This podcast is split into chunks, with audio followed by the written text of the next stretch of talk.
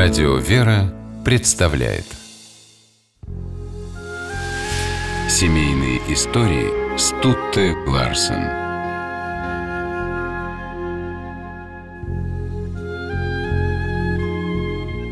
Монгольский Алтай славится своими кристально чистыми ледниками. Два из них носят имена Александрин и Потанин. Они названы так в честь русских исследователей и супругов Григория и Александры Потаниных.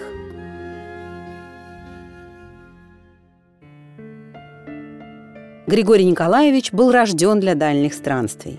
Правда, прежде чем отправиться в свою первую научную экспедицию, он побывал на каторге, куда попал за революционную деятельность.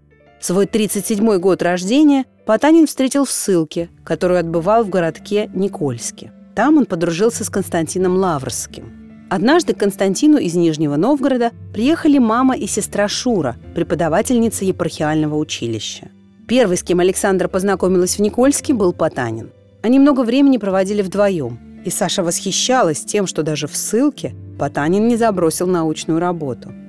Александра уже вернулась домой, когда Григорий Николаевич прислал ей письмо с просьбой выслать ему часы для метеонаблюдений. Завязалась переписка. Спустя год Саша приехала в Никольск уже как невеста Потанина. Венчались они в скромной церквушке. Этот день изменил судьбу обоих. Александра стала для мужа музой дальних странствий, а он открыл перед ней путь в науку, о которой она мечтала с юности. «Только теперь моя жизнь обрела смысл», — говорила Потанина. По окончании ссылки супруги уехали в Петербург и стали хлопотать об организации экспедиции в Монголию.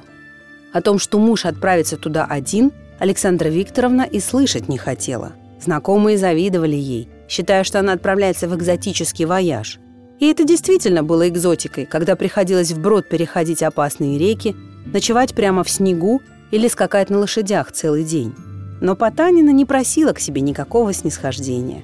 Денег экспедиции отпустили мало, и Александра Викторовна взяла на себя обязанности эконома, а потом и часть научной работы – После первого путешествия было второе, результатом которого в 1879 году стало четырехтомное издание «Очерки северо-западной Монголии». Россия зачитывалась этими книгами. Друзья семьи интересовались, какой вклад внесла в сей труд Александра Викторовна, числившаяся в экспедиции просто женой Потанина. Она отмалчивалась. Зато Григорий Николаевич никогда не скрывал, какую неоценимую помощь оказывает ему супруга. Большой ученый в быту Григорий Николаевич был удивительно непрактичен. Александра Викторовна боялась оставить мужа даже на минуту. Особенно после того, как, собираясь на доклад в географическом обществе, он забыл надеть галстук. Хорошо, что председатель заметил это, снял с кого-то галстук и повязал мужу, смеясь рассказывала Потанина.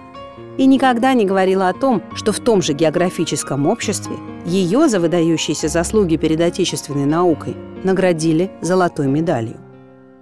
Третья экспедиция супругов была в Китай. В 1890 году Потанины вернулись в Петербург уже знаменитыми на весь мир исследователями. Но здоровье Александры Викторовны было подорвано, а она скрывала болезни от мужа, который готовился к новой поездке в Тибет.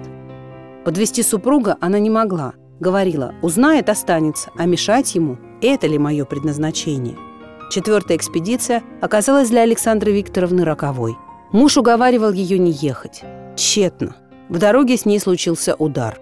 Сразу постаревший на несколько лет Потанин не отходил от жены ни на минуту.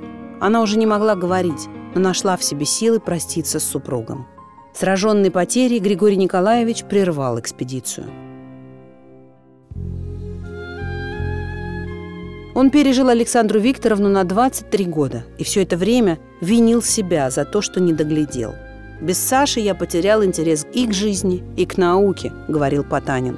Он вспоминал о Никольске, по которому когда-то бродили давшие клятву супружеской верности Григорий и Александра. Они говорили о великом счастье совместного труда, о походе рука об руку к одной цели. Это тоже была клятва, и Потанины ее сдержали. Семейные истории –